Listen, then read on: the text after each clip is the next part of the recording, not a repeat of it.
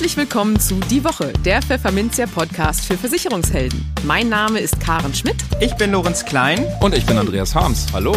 Jede Woche gibt es hier von der Redaktion was auf die Ohren. Hier kommen die wichtigsten Themen der Woche, die unsere Branche und uns bewegt haben.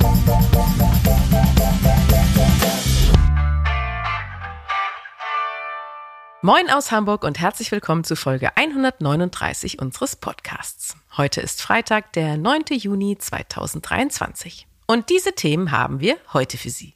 Wir sprechen mit der Volkswirtin Agnieszka Geringer über die Zukunft der Inflation. In den News der Woche kritisieren europäische Branchenverbände die Pläne zur EU-Kleinanlegerstrategie. Die Deutschen wollen trotz Mauerrendite nicht vom Sparbuch lassen. Die Bayerische gründet eine Investmentgesellschaft und Versicherer sind in den sozialen Medien nicht allzu gern gesehen. Und für unser Schwerpunktthema für den Monat Juni rund ums Tier haben wir uns mit Martin Markowski, der sich auf die Absicherung von Hunden spezialisiert hat, über die Vorteile eines solchen Schrittes unterhalten. Im Gespräch ich haue Ihnen jetzt mal zwei Begriffe um die Ohren. Friendshoring und Nearshoring. Nie gehört? Ich auch nicht, muss ich zugeben. Umso interessanter finde ich, was mir die Volkswirtin Agnieszka Geringer gleich über die Zukunft der Inflation erzählt. Dass diese so schnell nicht wieder um den Nullpunkt kreist wie noch in den seligen Nullerjahren, dürfte sich ja schon herumgesprochen haben. Aber warum ist das so? Was ist anders als damals? Und hier landen wir bei Friendshoring und Nearshoring und Lieferketten und noch einigen weiteren Trends in der Wirtschaft. Agnieszka Geringer kennt sich damit aus. Sie arbeitet als Senior-Analystin beim Flossbach von Storch Research Institute und als Wirtschaftsprofessorin an der Technischen Hochschule Köln. Hallo Agnieszka, herzlich willkommen bei uns im Podcast. Hallo Andreas, vielen Dank für die nette Einladung, hat mich sehr gefreut. Gerne, gerne. Und wir haben heute ein tolles Thema, da muss ich einen kleinen Bogen schlagen. Ne? Unsere Zuhörer sind ja als Versicherungsmakler, als Versicherungsvermittler, als Altersvorsorgeberater müssen ja in Kalkulationen und, und, und, und solchen Rechnungen brauchen die ja auch immer eine Zahl, mit der sie die Inflation für die nächsten, was, was weiß ich, 20, 30 Jahre auch ansetzen. Das ist natürlich alles sehr vage. Und da habe ich jetzt einfach gehört äh, von einigen äh, Investmentgesellschaften auch, dass jetzt wohl das allgemeine Inflationsniveau steigen könnte auf vielleicht drei bis fünf Prozent. Ähm, und jetzt schon mal meine erste Frage an dich. Wie ist deine Prognose? Was, siehst du es auch so? Wenn du mir erlaubst, würde ich mich auf keine konkreten numerischen Werte festlegen wollen. Nee, ist verboten ja. Ja, von Punktprognosen äh, halte ich nämlich nichts und deswegen mhm. äh, ja keine konkreten Zahlen. Dennoch mhm. würde ich sagen, ich zähle mich selbst zu denjenigen, die argumentieren, dass wir uns an eine über die magische von den Zentralbanken angestrebte zweiprozentige Inflation gewöhnen müssen. Also mhm. ja, ich glaube daran, dass wir mit einer höheren Inflation leben werden. Hm. Ähm, das ist natürlich dann was ganz anderes, als wir in den letzten 20 Jahren gewohnt waren. Da waren wir ja eher, ähm, naja, der Draghi hat ja schon Panik vor der Deflation. Also da haben wir unter einem Prozent Inflationsraten gehabt, vielleicht mal 1,5 oder so. Ähm, was ist jetzt anders? Mhm. Ja, also ähm, grundsätzlich muss man sagen, die Frage, ob wir zur alten Normalität der niedrigen Inflation zurückkehren oder ob es sich um eine neue Normalität handelt, ist mehr als berechtigt. Äh, denn dazu gibt es geteilte Meinungen unter den Experten, unter den Ökonomen, die sich in zwei Lager zuordnen lassen. Dem sogenannten Transitory Lager, welches argumentiert, dass die hohe Inflation nur vorübergehend ist und mhm. dazu gehören die Zentralbanken selbst. Und im zweiten Permanent Lager, laut dem es gute Gründe gibt zu glauben, dass uns die erhöhte Inflation noch länger begleiten wird. Ich würde vorschlagen, werfen wir doch einen Blick auf die Argumente dieses zweiten, aus meiner Sicht spannenderen Lagers. Gerne, ja. Mhm. Für diese Einschätzung gibt es drei Schlüsselfaktoren. Ähm, nun, einer der Hauptgründe für die niedrige Inflation im letzten Jahrzehnt war die Beschleunigung der Globalisierung, zunächst nach der Aufnahme diplomatischer Beziehungen zwischen den USA und China in den 70er Jahren, dem darauffolgenden Fall der Berliner Mauer 1989 und dem Beitritt Chinas zur Welthandelsorganisation im Jahr 2001. Diese drei Ereignisse lösten dann eine ja, gewaltige Welle des Desinflationsdrucks aus. Und die Unternehmen konzentrierten sich in diesem Zuge darauf, Investitionen und Produktion umzulenken, ins Ausland zu bringen, um die Kosteneffizienz zu steigern. Und diese positive steigende Kosteneffizienz haben Unternehmen teilweise an die Verbraucher in Form von niedrigeren Preisen weitergegeben wir haben ja doch nichts dagegen, wenn wir weniger für ein ja, Fernseher oder unsere Bekleidung ausgeben müssen, oder? Mhm. Das, sind, das sind die T-Shirts in Bangladesch zum Beispiel, ne? Zum Beispiel, ja, mhm. genau. Ja, also das äh, haben wir ja gesehen, dass, dass wir für diese Art von Produkte weniger bezahlen mussten. Und mhm. das liegt tatsächlich an dieser Kosteneffizienz Effizienz der Produktion, die die Unternehmen dadurch erzielen konnten, dass, die, dass sie die Produktion ins Ausland gebracht haben. Und äh, dieser Trend lässt sich am besten an der seit den 70er Jahren sichtbaren Zunahme der Handelsintensität der globalen Wirtschaft ablesen. Mhm. Es gibt jedoch Anzeichen dafür, dass diese, ja, ich nenne das Friedens- oder besser gesagt Integrationsdividende zu schwinden beginnt. Die Handelsintensität der globalen Wirtschaft scheint ihren Höhepunkt bereits erreicht zu haben so auf circa das Jahr 2015 fällt diese Kehrwende in dieser Entwicklung. Was war denn da? Da war, würde ich sagen, nichts Besonderes, mhm. wobei ein paar Entwicklungen, die dazu beigetragen haben, äh, ja, gab schon. Also zum Beispiel die, die steigende ähm, Uneinigkeiten zwischen den USA und China ähm, haben dazu beigebracht, dass die Tendenz zu Protektionismus zugenommen hat. Ja, seit, mhm. seit 2015 beobachten wir ungefähr, dass, äh, dass die äh, protektionistischen Maßnahmen zugenommen haben. Mhm. Und ja, das, das macht uns klar, dass der Gesamthandel äh, ja, in den letzten Jahren zwar äh, in absoluten Werten nicht zurückgegangen äh, ist, aber die Handelsintensität gemessen als prozentualer BIP-Anteil des globalen Handels, so messen wir das Ökonomen, äh, diese Intensität, diese Handelsintensität hat allmählich zu sinken begonnen. Und äh, auch die Natur des internationalen Handels hat sich verändert. Inzwischen äh, mehren sich äh, Anzeichen dafür, dass selbst der stattfindende Handel geopolitische Risiken einschließt. Und dies führt zu Prozessen wie dem sogenannten Friendshoring, also Intensivierung der Aktivität mit äh, freundlichen Ländern, oder dem sogenannten Nearshoring, sprich Verlagerung der Wirtschaftsaktivität in näher gelegte Regionen im Ausland. Und äh, dies führt zwar vermutlich zu einem besseren wirtschaftlichen Ergebnis als das Onshoring, sprich das ganz äh, Zurückholen der Wirtschaftsaktivität nach Hause, mhm. da das Nearshoring und Friendshoring komparative Vorteile bis zu einem gewissen Grad immer noch ausnutzen. Aber die Vorteile, die dabei entstehen, sind deutlich geringer als in einer mhm. stärker globalisierten Welt. Das heißt, um es mal so ganz einfach runterzubrechen, die Länder handeln lieber mit anderen Ländern, die sie lieb haben? Ganz oder genau. die, die in der Nähe sind? Ganz genau. Also die schippern gar nicht mehr über den ganzen Globus, äh, weil es billig ist, sondern ähm, das wird wieder lokal, ne? Das wird äh, wieder lokal und das mhm. führt eben dazu, dass, ähm, dass die Waren regional äh, eben getauscht mhm. werden. Mhm. Aber das verknappt sozusagen die, die Ressourcen auf, auf, was die globale Ebene angeht. Und das führt dann zu einem Preisdruck und mhm. damit zu einer erhöhten Inflation. Und das ist der erste Treiber. Es gibt noch zwei weitere, wenn wir darüber auch sprechen oh, wollen. ja, gerne. Ja, mhm. und zwar der zweite äh, Faktor, der die Inflation wahrscheinlich in die Höhe treiben wird, ist das äh, Bestreben, kohlenstoffneutral mhm. oder einfacher gesagt klimaneutraler zu werden.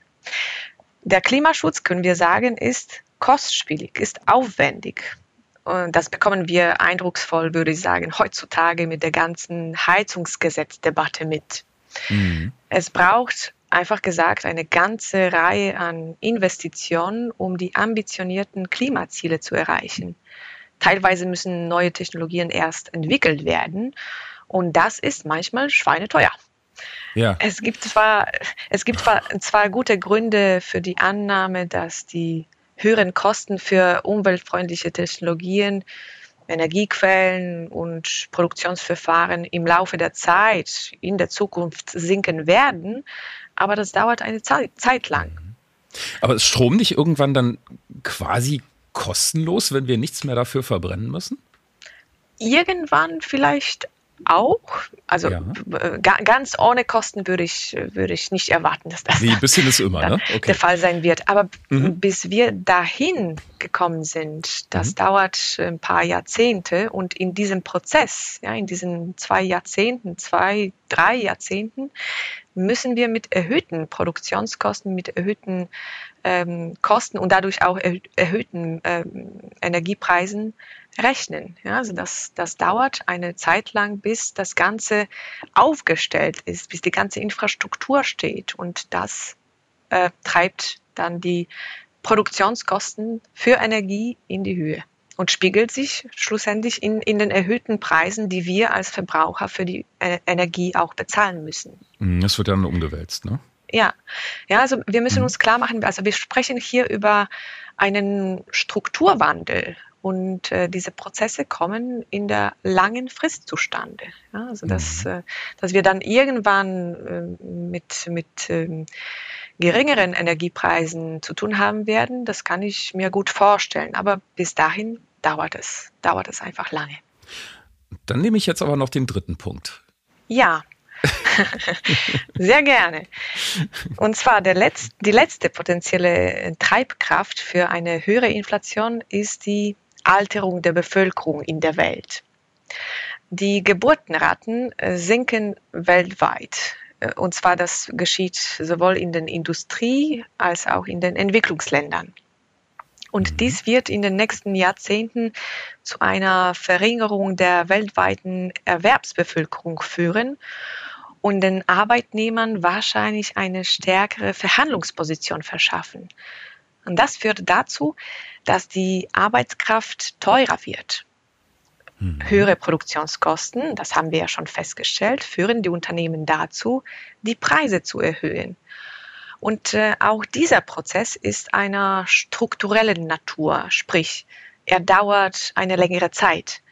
Er führt zwar nicht zu abrupten Preissteigerungen, so wie wir das in den letzten Jahren gesehen habe, haben, aber ist definitiv nicht vorübergehend. Und mhm. äh, dementsprechend werden wir diesen, mm, diesen Druck auf die Preise auch hier über längere Zeit vermutlich sehen. Mhm. Das merken wir in Deutschland schon so ein bisschen. Ne? Die guten Fachkräfte, die halten die Hand auf. Das, das ist das definitiv der Fall. Ja. Das ist das, ne? Ähm, jetzt brauche ich allerdings auch mal eine Beruhigungspille. Denn es gibt ja auch Nachrichten, so Schwarzmaler, die sagen, oh, die Inflation, die wird bei sieben bis neun Prozent bleiben. Ähm, kannst du da ein kleines bisschen die Pferde beruhigen? Ich glaube schon. Also ähm, so extrem, so extrem äh, wird es, äh, wird es definitiv nicht kommen. Ja, wie gesagt, also das, diese Faktoren, die wir gerade angesprochen haben, die sind am Wirken, aber äh, da sehe ich kein Potenzial dafür, dass wir mit einer äh, Hyperinflation hier zu Lande äh, haben werden. Ja, also das, äh, das wird sich auf einem auf einem erhöhten äh, Niveau einpendeln, aber keine, keine Hyperinflation. Also okay. Beruhigungspille kann Sehr ich dir gerne, gerne geben. Puh, das war knapp. ähm, jetzt frage ich mich aber immer, also ihr Volkswirte, ihr seid ja wirklich manchmal merkwürdig. Also ich sag mal, das kann ich dir sehr gut bestätigen. Ja, ja, ja. ja. so ist es. Einerseits jammert die Wirtschaft ähm, über Fachkräftemangel, über Materialmangel, steigende Preise und äh, und dann hat aber alle Welt Angst vor einer Rezession. Bräuchten wir nicht jetzt mal eine Rezession, damit sich der ganze Kram so mal ein bisschen beruhigt? Ähm, das ist ja wie nach zehn Kilometer Rennen. Ich mache mal eine Pause und atme mal durch und sortiere mich neu. Ist das nicht eigentlich mal eine genau richtige Idee? Eine spannende These. ja, die ist von mir. Erstmal sagen. Ja, also zunächst mal, ähm, ja, wir haben ja jetzt äh, ganz akut Angst vor Rezession und äh, ich würde sagen, also diese Angst ist mehr als berechtigt.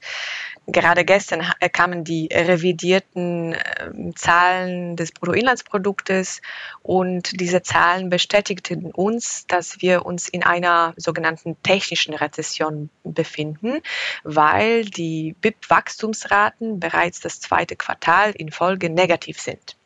Mhm. Jetzt ist die Frage, kommt das überraschend? Ich würde sagen, nicht wirklich.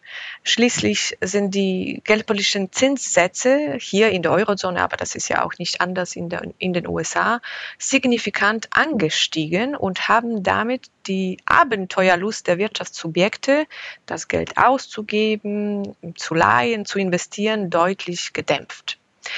Äh, und natürlich gibt es äh, daraus auch äh, Folgen, die wir auf die Inflation ähm, sehen können. Klar, mit einer konjunkturellen Verlangsamung der Wirtschaftsaktivität können wir erwarten, dass sich der Anstieg der Preise auch verlangsamen wird. Und noch dazu, sofern die Zentralbanken es zulassen oder besser gesagt aushalten, die Zinsen für längere Zeit auf den höheren Niveaus zu behalten und dadurch die Wirtschaftsaktivität deutlich zu verlangsamen, könnte es sogar vorübergehend zu deflationären Entwicklungen kommen. Allerdings hm. sind damit die strukturellen Veränderungen, die wir ja vorher besprochen haben, nicht vom Tisch. Deswegen würde ich äh, vermuten und erwarten, dass wir auf lange Sicht äh, mit einer höheren Inflationsrate leben müssen. Hm, das heißt, die Deflation wäre nur eine, so eine Art Bremsspur. Richtig, genau. Ja, also mhm. das, das, was du gerade ähm, vor, vorhin angesprochen hast, ja, also dass, dass die Rezession per se ein, ein, eine Bremsspur auch für die Inflation beisteuern könnte, das, mhm. das ist definitiv der Fall. Aber das äh, müsste eher eine vorübergehende Phase äh, sein und dann äh, auf mittlere Frist würden wir wieder die Wirkung der strukturellen Veränderung spüren und die Inflationsrate müsste dann äh, sich langsam äh, erhöhen. Okay, dann würde ich jetzt sagen, äh, liebe Zuhörer, nehmen wir einfach die Informationen mit. Wenn ihr Altersvorsorge berechnet und kalkuliert, setzt die Inflation durchaus ein bisschen höher an, vielleicht bei einer 3 oder einer 4, äh, oder Agnieszka? Ja, das würde ich. Könnte man machen. Ne? Also keine, keine zwei, äh, ja, von daher mhm. würde ich schon über, über den, dem Ziel der Inflationsrate äh, der Zentralbanken ähm, ja, damit würde ich rechnen, ja. Ja, das ergibt dann Sinn, ne? Auch wenn die Rechnung dann wahrscheinlich echt schwierig wird. Aber naja, was soll's. hm, ne? Auf jeden Fall. Ja, wie gesagt, also ich lege mich nicht auf, auf äh, konkrete, ähm, konkrete Inflationsraten fest, aber äh, ja, definitiv über die 2 Prozent. Okay, ein Versuch war es wert. Vielleicht beim nächsten Mal. Oh, gut, okay. Ähm, auf jeden Fall danke ich dir ganz herzlich, dass du ähm, mir und unseren Hörern äh, diese ganzen Zusammenhänge so schön erklärt hast. Und ich äh, richte viele Grüße nach Köln und sage Dankeschön. Danke dir, Andreas. Bis zum nächsten Mal. Bis zum nächsten Mal. In eigener Sache. Vereinfachen Vertriebstools die Beratung in der Arbeitskraftabsicherung? Mit dieser Frage beschäftigte sich die mittlerweile fünfte Sendung von Biomex TV, eine Kooperation von Pfefferminzia und dem Biometrie Expertenservice. Zu Gast in der Talkrunde waren Sandra John, Bereichsleiterin Risiko- und Leistungsprüfung bei der LV 1871, Andreas Ludwig, Bereichsleiter Analyse und Rating bei Morgen und Morgen und Philipp Wenzel, Versicherungsmakler und Biometrie-Experte. Sandra John berichtete alsdann von dem neu entwickelten Risikoprüfungstool, das die LV 1871 Vertriebspartnern zur Verfügung stellt. Vermittler, also Geschäftspartner, kann vorne reingehen, kann ein paar Angaben machen, dann bekommt er schon zugesteuert die auf diesen Angaben basierende Möglichkeit der Fragen, zum Beispiel eine verkürzte Risikoprüfung. Ähm, wenn die möglich ist, aufgrund der Eingaben werden die, wird das automatisch zugesteuert. Mhm. Ähm, er geht durch die Risikofragen durch und bekommt dann am Point of Sale ähm, ein verbindliches Votum. Und ähm, im Nachgang ähm, auch wirklich, wenn es in die Dunkelverarbeitung geht, ähm, die Police. Wie dieses Tool in den Makleralltag so reinpasst, erklärte Philipp Wenzel. Bei uns ist der Prozess ja eher so, dass wir erstmal die Risikovoranfrage machen, weil mhm. wir erstmal sehen wollen, bei welchem Geschäftspartner, also Versicherer dann von unserer Seite aus gesehen, ähm, kann ich das Risiko am besten eindecken. Mhm weil es mir erstmal egal ist, ob es jetzt dann halt bei dem Versicherer oder dem Versicherer ist. Wenn der eine sagt Ausschluss Rücken, dann können die Bedingungen nicht so viel besser sein, dass ich sage, dann musst du aber trotzdem dahin, sondern der mit der glatten Annahme oder der bestmöglichen Annahme, der wird ausgewählt und erst danach kommt dann der Schritt, wo der Prozess dann helfen würde. Mhm.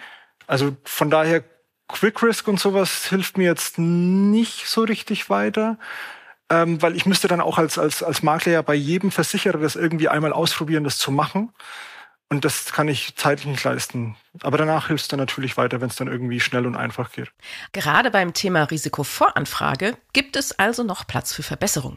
Andreas Ludwig hat etwa folgenden Vorschlag. Da sollte man vielleicht irgendwo äh, den Königsweg schaffen, äh, dass es da einen Pool gibt, wo man quasi als Makler dann was reinstellen kann. Sagen, hier, so sieht der Kunde aus, wie würdet ihr ihn versichern? Und dann jeder Versicherer sich das quasi rauspicken könnte. Das wäre so meiner Meinung nach ein Königsweg, weil äh, momentan, glaube ich, gibt es keinen Königsweg. Es gibt Vereinfachungen, aber äh, nicht das eine Mastertool. Kein Mastertool also. Und das ist auch nicht wirklich ein großes Wunder. Denn Tools versuchen ja oft, Dinge zu standardisieren. Und das ist in der Arbeitskraftabsicherung nicht wirklich möglich, findet Sandra John. Denn die Individualität des Versicherers ginge dabei flöten. Ich nehme für uns in Anspruch, dass wir eine der besten Risikoprüfungen auf dem Markt haben. Und wir sind aber darauf an, die lebt davon, dass wir fragen. Also, ähm, und das wollen wir uns auch nicht nehmen lassen. Wir fragen nach. Ähm, wir wollen Unterlagen haben und, und gucken, vielleicht können wir dich ja, können wir dir ein besseres Votum geben. Und da ähm, ist es für uns schwierig, das in Tools abzubilden. Einen anderen Effekt, den solch eine Standardisierung hätte, sieht Makler Philipp Wenzel. Man stellt den Kunden hin und dann betrachtet es jeder Versicherer einzeln. Also da zu vereinheitlichen hätte dann ja auch bloß irgendwie ähm, am Ende äh, den Effekt, dass auch die Antragsstrecke bis dahin gleich ist. Die Bedingungen sind auch schon alle irgendwie gleich und am Ende entscheidet nur noch die Prämie, wer der beste Versicherer ist. Und das können wir nicht wollen. Also vor allem wir als, als, als Makler nicht, weil wir wollen ja, dass es einen breiten Markt gibt und dass es da viele verschiedene Anbieter gibt halt, weil immer einer die beste Lösung hat. Wie Sie hören können, ist die Eingangsfrage, vereinfachen Vertriebstools die Beratung in der Arbeitskraftabsicherung, nicht ganz einfach zu beantworten. Wenn Sie den zweiten Teil des Talks noch hören wollen, in dem es um die technische Unterstützung im Leistungsfall geht, dann schauen Sie doch mal vorbei auf www.biomax.tv. Die News der Woche. Tja, das hatte sich die EU-Finanzkommissarin mit dem schwer auszusprechenden Vornamen und dem Nachnamen McGuinness wohl anders vorgestellt. Denn die Kritik an ihren kürzlich vorgestellten Plänen für eine EU-Kleinanlegerstrategie reißt nicht ab. So haben sich am Dienstag mehrere Verbände der europäischen Finanz- und Versicherungsbranche gemeinschaftlich gegen den Entwurf positioniert. Beim AfW Bundesverband Finanzdienstleistung kam die gemeinsame Erklärung der O-Ton einflussreichen Interessenvertreter gut an. Die Verbände hätten damit bereits am Anfang der mindestens bis Ende Juli laufenden Konsultationsfrist sehr deutlich gemacht, wo signifikante Fehler und Probleme des Entwurfes liegen, erklärte der Vermittlerverband. All diesen Punkten können wir uns uneingeschränkt anschließen, hieß es weiter. Konkret meint der AfW nachfolgende Kritikpunkte, die man ausdrücklich mit den europäischen Verbänden teile. Erstens. Entgegen der vorherigen Ankündigung sind in den Entwurf nun doch Provisionsverbote enthalten, die den Finanzsektor und den Zugang der Verbraucher zu Finanzprodukten massiv beeinträchtigen könnten. Zudem fokussiert sich die EU-Kommission zweitens einseitig auf Kosten, ohne sonstige Kundeninteressen im Blick zu haben. Drittens werde Komplexität durch neue Anforderungen und Prozesse, die den Zugang zu Finanzdienstleistungen erschweren könnten, erhöht, so die Verbände. Der Einführung quantitativer Preis-Leistungs-Benchmarks stehen die Unterzeichner viertens sehr skeptisch gegenüber, da diese den individuellen Bedürfnissen der Kunden nicht gerecht werden und zu Preisinterventionen auf den Kapitalmärkten führen könnten. Und schließlich halten die Verbände die vorgeschlagenen Fristen für die Umsetzung der neuen Anforderungen für nicht praktikabel. Viele der vorgesehenen Regularien brächten also weder den Anlegern noch dem EU-Kapitalmarkt irgendeinen Nutzen, so das einhellige Fazit. Es ist aus dem Anlageportfolio der Deutschen einfach nicht wegzukriegen. 46 Prozent der Bundesbürger setzen nach wie vor auf das Sparbuch. Und das, obwohl es kaum Rendite bringt und auch die Inflation nicht im Ansatz ausgleicht. Woran liegt's? Nun, jeder zweite Deutsche hält eine möglichst hohe Sicherheit für den wichtigsten Aspekt einer Geldanlage. Einem Viertel ist eine möglichst hohe Flexibilität am wichtigsten, um jederzeit an das Geld heranzukommen. Und nur jeder Zehnte erwartet von seiner Anlage auch tatsächlich eine hohe Rendite. Das ergab eine repräsentative Forsa-Umfrage im Auftrag der Gotha-Versicherung, die sich Anfang Januar zum neunten Mal dem Anlageverhalten der Deutschen widmete. Nach Sparbuch oder Sparkonto folgen Immobilien mit 37 Prozent, Fonds mit 31 und Bausparverträge mit 29 Prozent. Fast ebenso viele Befragte sparen in eine Lebensversicherung. Es zeigt sich ganz klar, dass die Deutschen nach wie vor eher konservativ anlegen, kommentiert Christoph Kessler, Vorstandssprecher von Gotha Asset Management, das Anlageverhalten der Deutschen. Natürlich berge jede Anlageform auch Risiken, doch mit einer sorgfältigen Auswahl von Aktien und Fonds sowie einer langfristigen Anlagestrategie könnten Anleger ihr Risiko minimieren und erfolgreich Vermögen aufbauen. So das Resümee des Experten. Neue Wege im Süden. Der Versicherer Die Bayerische gründet gemeinsam mit dem Immobilieninvestor Empira das Investmentunternehmen Pangea Life Capital Partners. Es trägt somit die Marke der nachhaltigen Tochterversicherung der Bayerischen, Pangea, hat seinen Sitz in Zug in der Schweiz und soll global unterwegs sein.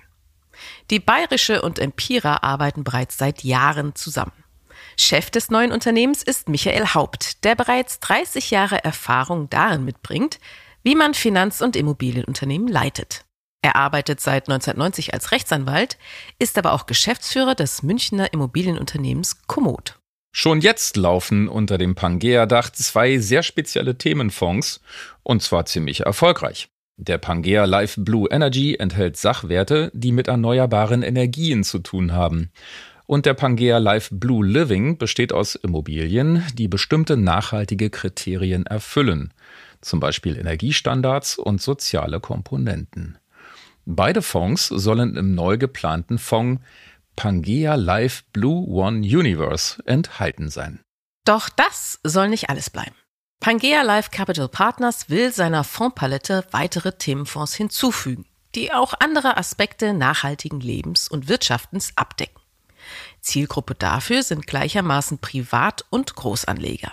Sie sollen somit auch außerhalb von Pangea-Policen auf die Fonds zugreifen können. Das war bisher nicht möglich.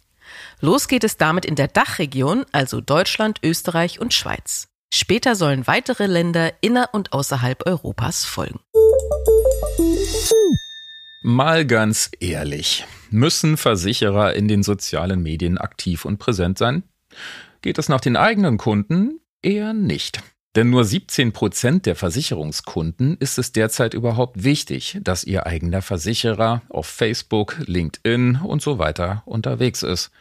Wobei sich die Jüngeren noch eher begeistern lassen, denn von den 18 bis 29-Jährigen schätzt immerhin jeder Dritte den Social-Media-Auftritt seines Versicherers.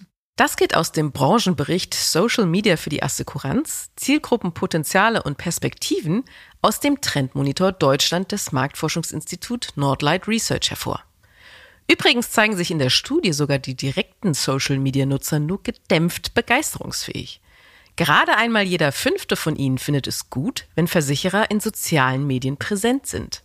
Unentschlossen geben sich 44 Prozent, und dagegen sind 34 Prozent. Immerhin bewirken solche Auftritte im Netz etwas. 25 Prozent der Versicherungskunden geben an, dass sich durch Social-Media-Aktivitäten ihres Versicherers ihre Meinung über ihn verbessert hat. Die große Mehrheit von 69 Prozent zeigt sich hingegen unbeeindruckt. Allerdings wird auch deutlich, wie dünn das Eis in sozialen Medien mitunter ist. Bei 6 Prozent hat sich der Eindruck sogar verschlechtert. Gleiches gilt fürs Produktverhalten. 16 Prozent der Social-Media-Nutzer haben in den vergangenen Monaten Produkte und Angebote von Versicherern dort entdeckt. Jeder zweite davon griff daraufhin gleich oder etwas später auch zu.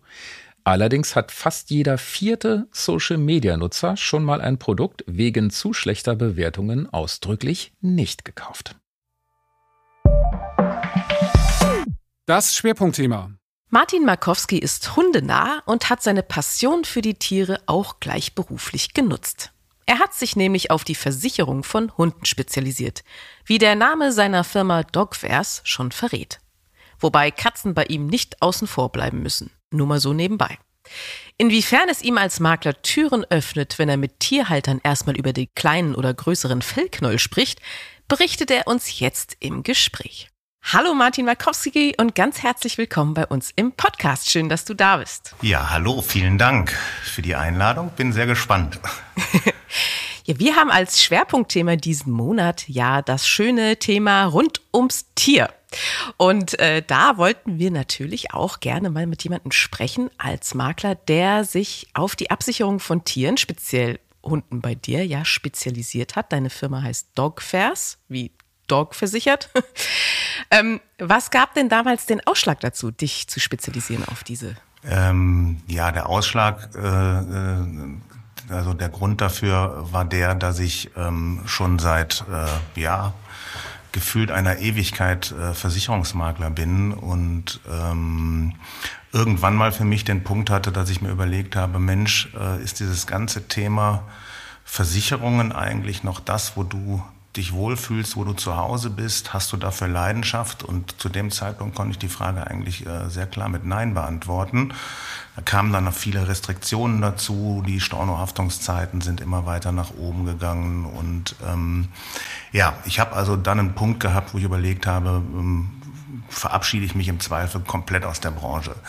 Ähm, hab dann aber ein Jahr vorher äh, mit meiner Frau eine Entscheidung getroffen, äh, uns noch ein Familienmitglied anzuschaffen, äh, den Paule, den man bei mir auf der Webseite und im Logo auch überall sieht. Mhm. Ähm, und dadurch sind äh, relativ schleichend ganz viele Kontakte entstanden in die Hundeszene. Ähm, ich habe unter anderem äh, einen Hundetrainer, mit dem wir ähm, mit Paule zusammengearbeitet haben.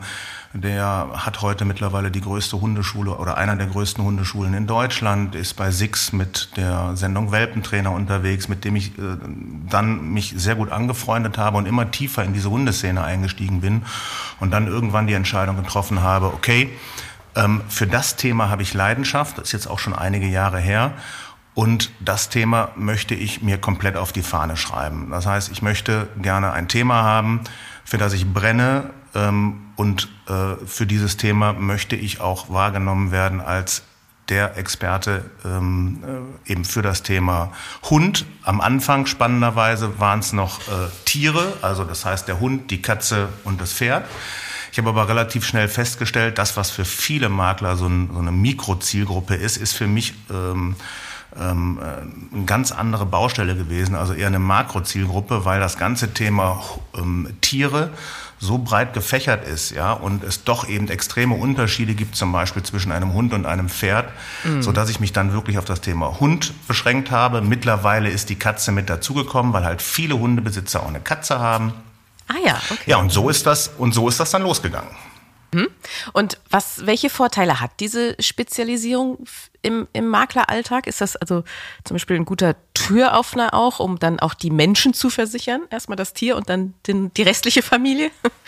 Äh, ja, das war mein ursprünglicher Gedanke und das, das ist definitiv so, dass ähm, natürlich das, das Thema Haustier, ähm, was ja äh, ich sag mal, Gott sei Dank in den meisten Fällen eben äh, nicht einfach nur ein Tier oder eine Sache ist, äh, sondern eben ein Familienmitglied. Das heißt, ich bin mit dem Hund oder mit der Katze immer auf einer Herzensebene bei meinen Kunden oder bei den Interessenten und dann bei meinen Kunden. Und ja, es ist natürlich dann der Weg ist dann nicht mehr ganz so weit von, von, ähm, von, der, von der Absicherung des Tieres zur Absicherung der Menschen. Ähm, von daher kann ich das uneingeschränkt sagen. Das ist auf jeden Fall ein ganz, ganz toller Cross-Selling-Ansatz. Also ich habe ich hab das mal vor, vor, vor ein, zwei Jahren gesagt. Das, was früher so das Auto war, also das Lieblings, ja. äh, Deutschlands äh, großer Liebling ähm, und heute ja äh, etwas anders besetzt ist, was das Image angeht, das ist heute so ein bisschen als Einstieg beim Kunden aus meiner Sicht das Haustier. Mhm, cool. Nun ähm, wurde ja gerade aber die Gebührenordnung für Tierärzte aktualisiert und da hat sich ja auch deutlich ähm, in Teilen was verteuert. Merkst du das schon auch im Alltag? Ist das ein Anlass, dass sich Tierbesitzer jetzt vielleicht eher damit befassen, hm, wie könnte ich diese Kosten denn absichern? Auf jeden Fall. Also mhm. das ist ähm, die, die Gebührenordnung äh, ist ja im November äh, letzten Jahres angepasst worden. Jetzt muss man dazu sagen, dass die letzte größere Anpassung der GOT ähm, also Gebührenordnung der Tierärzte, ähm, schon länger als 22 Jahre her ist. Das heißt, die Kosten sind bei den ganzen Tierarztpraxen weiter gestiegen, Personalkosten, was auch immer. Die, ähm, die Methoden der, der Behandlung haben sich verändert. Es sind viele bildgebende Verfahren dazugekommen. Alles, was es, was es früher gar nicht gegeben hat. Ähm, und deswegen war diese, diese, diese Veränderung überfällig. Die ist natürlich jetzt zu einem denkbar ungünstigen Zeitpunkt für, für viele unserer Kunden gekommen, mhm. weil ähm, das brauche ich ja nicht zu sagen, die Kosten sind ja an allen, äh, in allen Bereichen steigen die Kosten. Und dann kam eben die GOT noch dazu. Und natürlich hat das dazu geführt, ähm, dass ich das in der Beratung sehr merke. Ähm, früher habe ich gesagt, Mensch, je nachdem, was ich für eine Hunderasse habe, wenn die nicht so anfällig ist, dann kommst du mit einer OP-Versicherung auch gut klar. Das hat sich in meiner Beratung komplett verändert. Also ich sag mal, 80 bis 90 äh, Prozent ähm, meiner ähm, Beratungen gehen am Ende dann, wenn es um das Abschließen geht, äh, in die Krankenvollversicherung, wo ja in mhm. Deutschland immer die OP auch mit dabei ist, weil in der GOT ähm, zwar auch die OP-Kosten angestiegen sind, ähm, aber die heftigsten Ausschläge nach oben gab es eben im Bereich der ambulanten Behandlung. Mhm. Hast du da mal ein Beispiel ja. vielleicht, was, was, wie sich das entwickelt hat? Ähm, ja, wir können ja mal so Einzelpositionen uns mal, oder was mir jetzt einfällt, also einmal zum Beispiel, ähm, früher gab es einen Unterschied in, der, in den Behandlungskosten zwischen einem Hund und einer Katze. Das ist komplett mhm. gleichgestellt. Das ist für Katzenbesitzer ah. natürlich heftig. Ja? Ja, ja. Weil, weil, weil wir hier äh, eine, eine deutliche Steigerung haben. Aber nehmen wir mal so Kleinigkeiten. Also äh, aus, aus der GOT, aus den einzelnen Positionen. Also Verband anlegen, das hat in der Vergangenheit äh, 5,13 Euro gekostet. Ja, wenn ich jetzt mal einfach den einfachen Satz der GOT als Grundlage nehme, da gibt es mhm. ja ähm, GOT-Sätze. Da waren das ähm, in der alten GOT 5,13 Euro, sind jetzt 17,25 Euro. Uh, ja. Ja, das also das klingt jetzt in, in der Summe ist das jetzt überschaubar, ja, nur die, die, die Menge macht's dann am Ende. Mm. Ne? Mm. Ähm, also ein schönes, was heißt ein schönes Beispiel, vielleicht auch ein blödes Beispiel, aber ich bringe das jetzt einfach, weil ich es in den letzten drei, vier Wochen häufiger hatte ähm, wenn ein Hund einfach äh, Magen-Darm-Probleme hat, ja, und ich gehe damit zum Tierarzt, dann habe ich in der Regel früher bei einem normalen Fall hat mich das vielleicht 80 oder 90 Euro äh, gekostet, weil man vielleicht mal irgendwie eine, eine Blutabnahme gemacht hat und äh, eine kleine Untersuchung und dann hat der Hund irgendein Mittelchen bekommen, dann war das erledigt. So, die Rechnungen, die ich im Moment sehe von meinen Kunden, ja, die gehen alle so Richtung 300 Euro.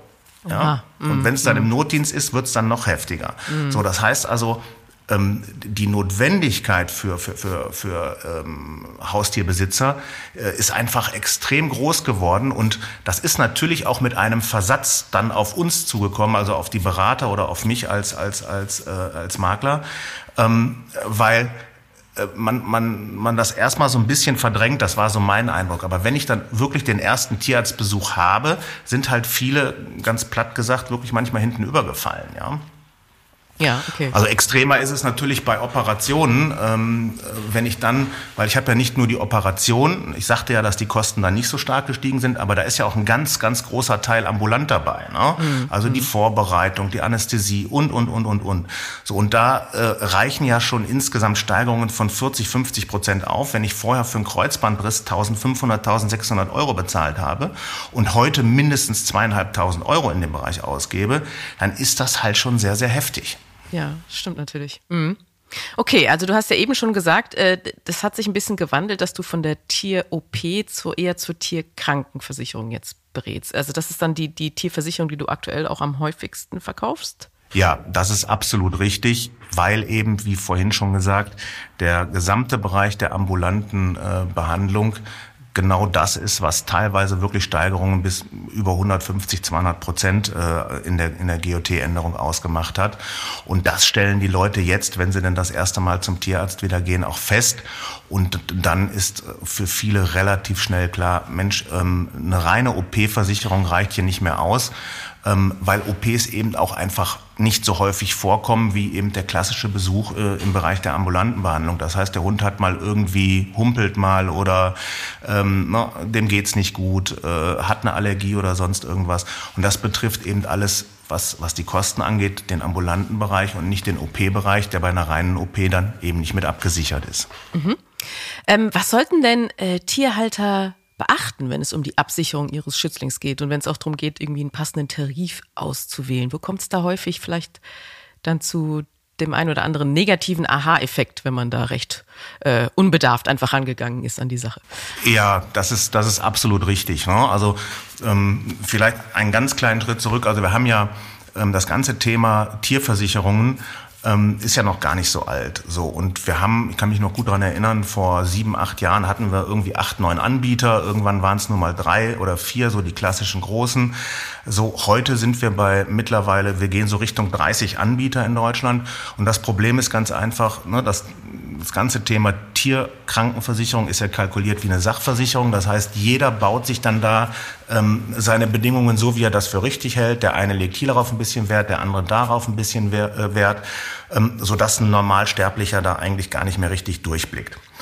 Ähm, worauf man achten sollte, so, so ein paar Parameter, die ich wichtig finde. Ja, das ist einmal das Thema, wenn irgendwie möglich, eine unbegrenzte Deckung zu vereinbaren. Ja, das heißt sowohl im ambulanten Bereich wie auch im OP-Bereich.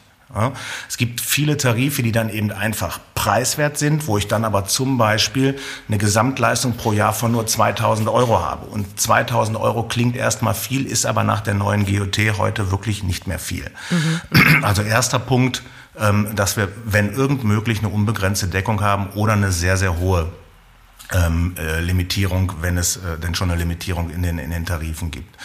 Ein zweiter Punkt ist, ähm, dass aus meiner Sicht ähm, so die klassischen ähm, rassespezifischen Krankheiten abgesichert sein sollten. Was meine ich damit? Also zum Beispiel die Hüftdysplasie, die Ellenbogendysplasie, Patellaluxation, also hier die, die, die, die Kniescheibe äh, und noch einige andere Krankheiten. Das ist zum Beispiel auch etwas, was für viele Versicherer, um zum Beispiel Beiträge etwas günstiger darzustellen, immer wieder auch gerne mal ausschließen. Ja? Mhm. Ein gutes mhm. Beispiel ist hier zum Beispiel das brachycephale Syndrom.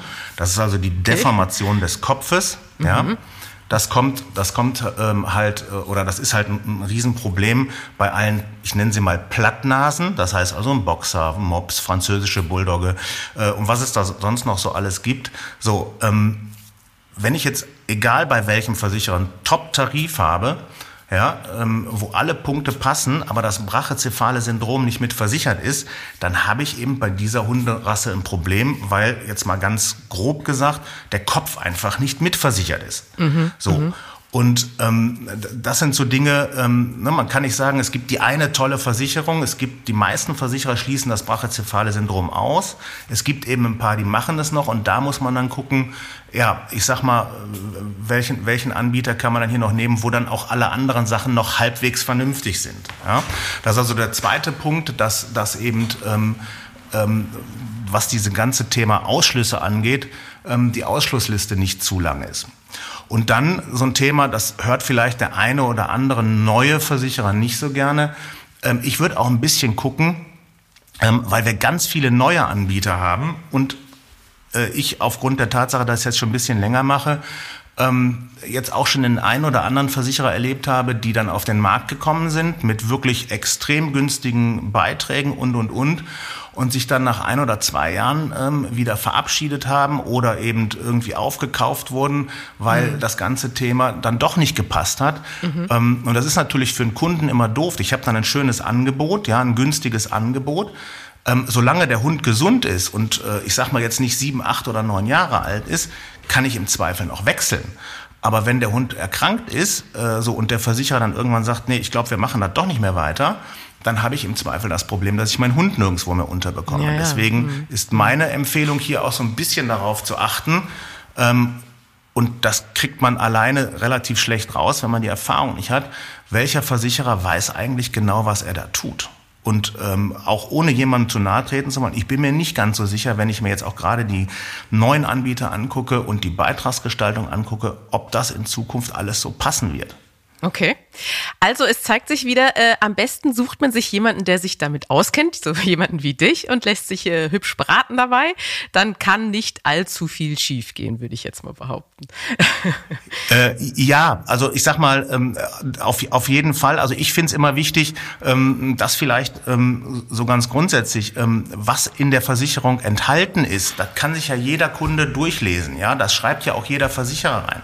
Mir persönlich ist aber viel wichtiger, mit den Leuten darüber zu sprechen, was nicht versichert ist, ja, damit ich weiß, was auf mich zukommt und ich später keinen Ärger mit meinem Kunden habe, ja, weil das, was nicht versichert ist, das ist in Teilen wirklich schwierig für einen normalen Kunden rauszubekommen, weil es halt irgendwo in den Bedingungen versteckt ist ja, mhm. und mhm. auf irgendwelchen Webseiten nicht draufsteht. Und ähm, deswegen, ja, ähm, ich glaube, dass es schon Sinn macht, sich dann zu beraten, äh, beraten zu lassen aber dann auch von jemandem, und das muss ja nicht ich sein, aber der dann auch den Markt so ein bisschen vergleichen kann. Ne? Weil die, die eierlegende Wollmilchsau im Bereich der, der, der nehmen wir mal die der Hundekrankenversicherung, die gibt es einfach nicht. Es kommt halt immer darauf an, was habe ich für einen Hund, wie alt ist der, ist, hat der Vorerkrankungen und, und, und. Und da muss man eben den entsprechenden Anbieter und Tarif in Ruhe raussuchen. Genau so ist es. Ja, ein schönes Schlusswort. Vielen Dank für dieses äh, schöne Interview, lieber Martin. Das hat Spaß gemacht und ähm, ja, noch äh, viele schöne Momente mit den Tierchen. Ja, danke schön. Das äh, werde ich mit Sicherheit haben. Okay. Danke dir. Alles Ciao. Gute. Bis dahin. Tschüss. Und das war es mit dieser Podcast-Folge. Verpassen Sie keine weitere und abonnieren Sie die Woche überall dort, wo es Podcasts gibt. Und hinterlassen Sie dort auch gerne eine Bewertung. Dann hören wir uns auch garantiert am kommenden Freitag wieder. Bis dahin gilt, bleiben Sie optimistisch, genießen Sie das Wochenende und kommen Sie gut in die neue Woche.